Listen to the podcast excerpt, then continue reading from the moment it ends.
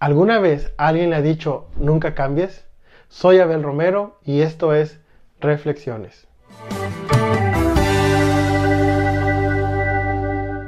La vida es un proceso de cambios constantes, desde la niñez a la adolescencia, de la juventud a la adultez, de la madurez a la tercera edad. Los procesos de cambios vistos desde un punto psicológico son una evolución natural y necesaria para cada ser humano. Es decir, que debemos cambiar según el contexto o la situación. Entonces podríamos decir que la única constante en la vida son los cambios. Entonces, ¿por qué no nos gustan los cambios? ¿Será que vemos tambalear aquello que nos hace sentir cómodos, dejándonos inseguros y asustados? ¿O será que los cambios desafían nuestras expectativas, nuestras rutinas e incluso hasta nuestros propios límites?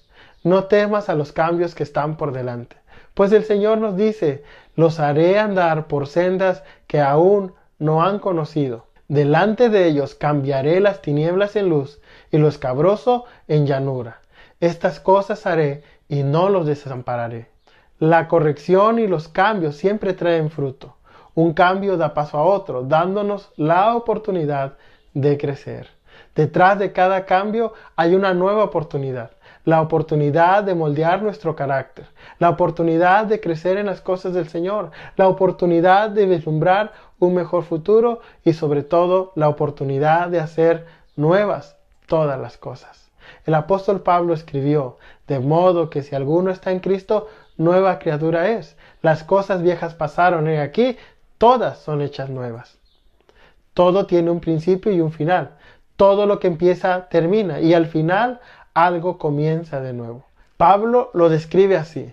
Alguna vez fui niño y mi modo de hablar y mi modo de entender las cosas y mi manera de pensar eran de niño, pero ahora que soy una persona adulta, todo lo he dejado atrás.